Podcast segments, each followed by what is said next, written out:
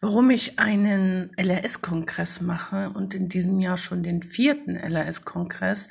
LRS wie Lesen, Rechnen, Schreiben. Es geht ja darum, äh, in diesem Kongress vor allem darum, wie das Lernen leichter wird, wie können Kinder das Lesen, Schreiben, Rechnen erlernen und nicht nur.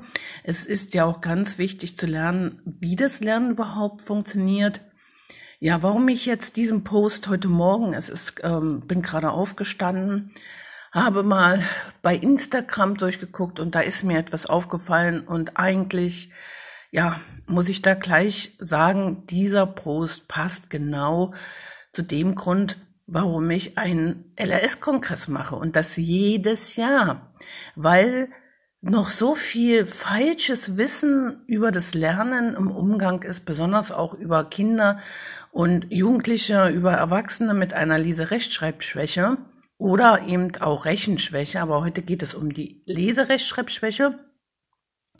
Das ist enorm und ich verstehe auch nicht, dass es immer noch so viel Unwissen da ist und auch viel falsches Wissen verbreitet wird. Also ich habe jetzt, ich beschäftige mich jetzt seit 17 Jahren mit der Leserechtschreibschwäche, betreue seit 17 Jahren Menschen mit einer Leserechtschreibschwäche und deswegen ist das, was ich manchmal so lese, für mich einfach, ähm, ich verstehe es nicht, manche Dinge. Also ich habe heute Morgen, als ich so aufgestanden bin, also nach dem Frühstück, gleich mal geschaut, was so bei Instagram los ist und da habe ich einen Post gefunden, der hat mir ein bisschen die Schuhe ausgezogen, muss ich ehrlich sagen. Äh, es ging darum, um Tipps für Kinder im Homeschooling mit LRS. Also LRS, was macht man mit Kindern, die eine LRS hat, hat haben äh, im Homeschooling? Ja, also der erste Punkt, da hieß es erst einmal Geduld und Verständnis haben. Das ist natürlich immer richtig, immer wichtig. Geduld, Verständnis.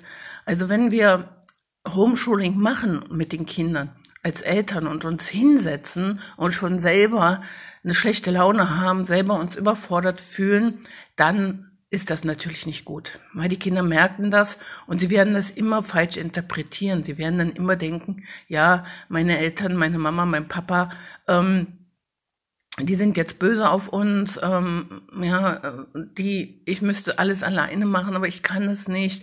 Ähm, ja, also eine schlechte, also eine schlechte Laune der Eltern, Druck der Eltern wird immer das Gegenteil erzeugen. Ne?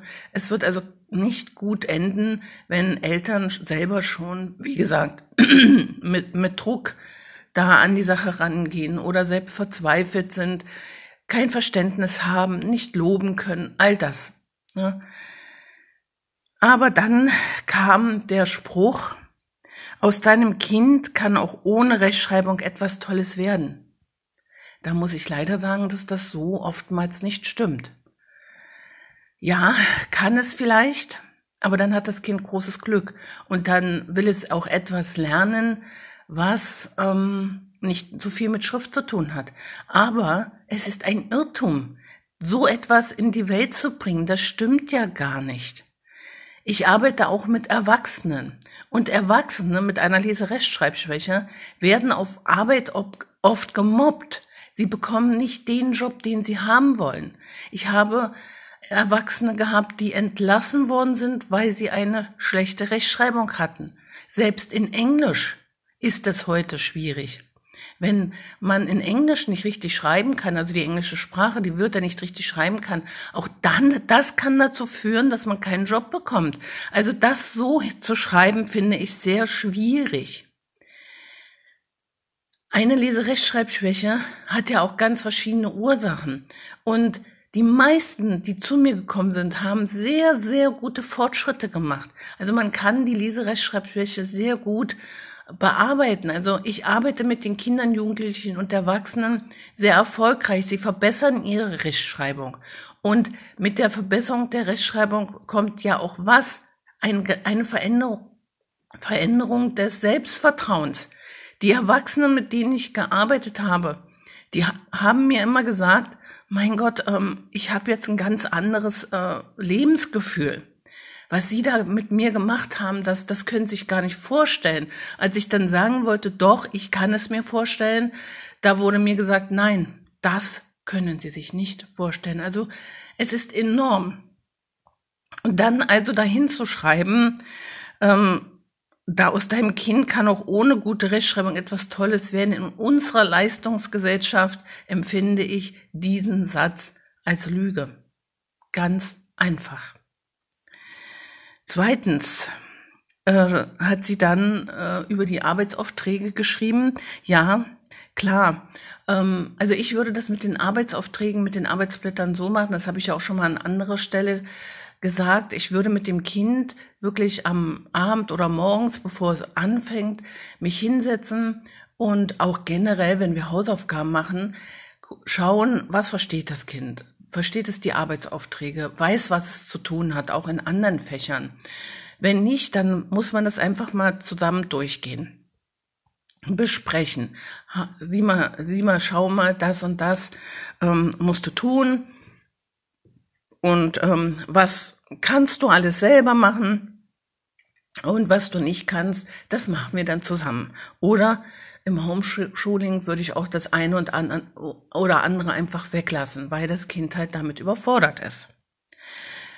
Ein guter Tipp ist natürlich auch, das ähm, ist wirklich ein guter Tipp, so kleine Symbole zu verwenden. Zum Beispiel, wenn ein Kind irgendwas ähm, schreiben soll, ähm, abschreiben soll, was ja heutzutage auch oft vorkommt, einfach einen Stift hinmalen, das Kind weiß, ach so, hier muss ich abschreiben, oder eben andere kleine Symbole sich mit dem Kind zusammen ausdenken, die man dann einfach hinter die Aufträge immer wieder malt, damit das Kind weiß, ach so, hier muss ich das machen, hier muss ich das machen, ohne jetzt nochmal den ganzen äh, Text da der Aufgabe lesen zu müssen. Also ich denke, das kann schon die Arbeit des Kindes sehr erleichtern.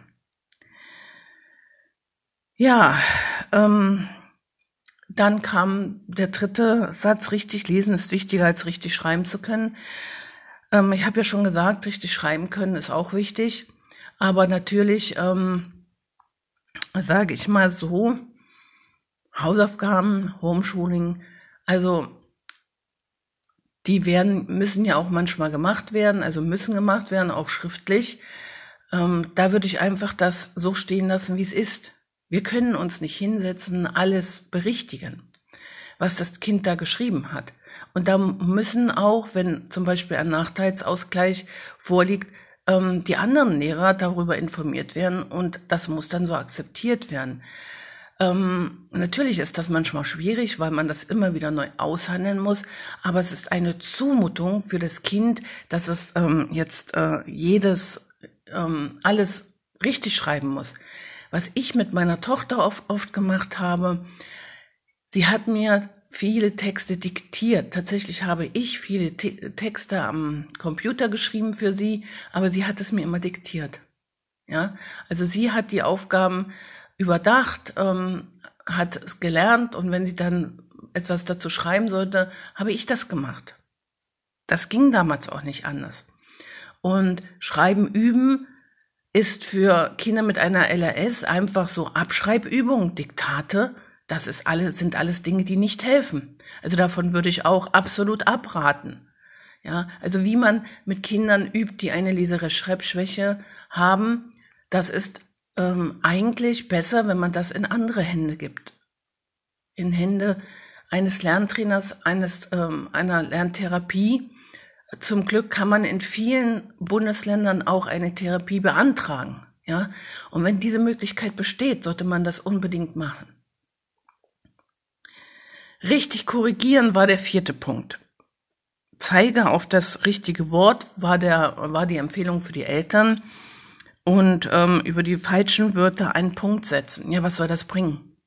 Das Kind, die meisten Kinder, die noch nicht bei einer Lerntherapie oder beim Lerntraining sind, erkennen trotzdem die Fehler nicht.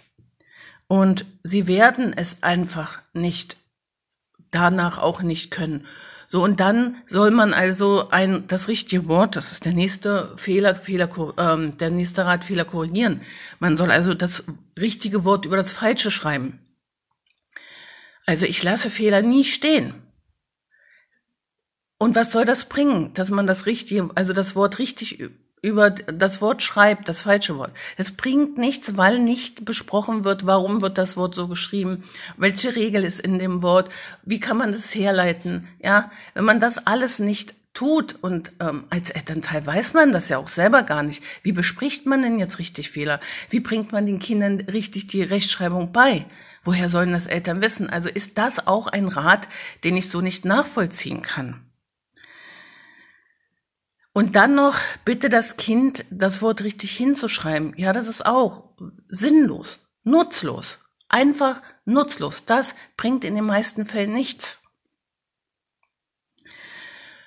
Und auch dann der letzte Rat, den es dort gibt, ähm, lange Texte zum Beispiel äh, in anderen Fächern, da soll man versuchen, ähm, abwechselnd zu lesen. Also einen Satz liest die Mutter, einen Satz das Kind. Ja, das wird genauso nichts bringen, weil das Kind ja eben nicht richtig lesen kann, nicht gut lesen kann und dann schon während des Lesens gestresst ist und dann die ganzen Informationen, zum Beispiel für Geschichte, aus dem Text gar nicht herauslesen kann.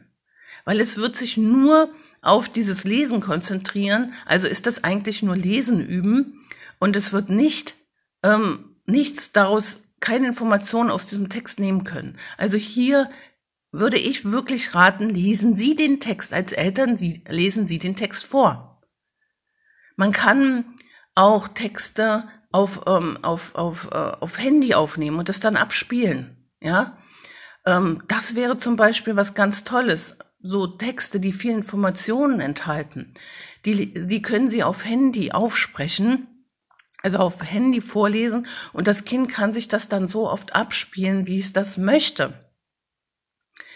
Und wenn Sie lesen üben wollen, dann wirklich außerhalb der Hausaufgaben in einer ruhigen und guten ähm, Zeit. Und dann muss man ja mit ganz einfachen Dingen anfangen zu lesen. Mit, ähm, in, mit, in, es gibt Bücher, da sind die Silben markiert. Sowas, ja. Also dann schon solche schweren Texte vorlesen zu, zu lassen, das ist ähm, einfach nur Stress für das Kind. Deswegen, ich kann das alles so nicht stehen lassen.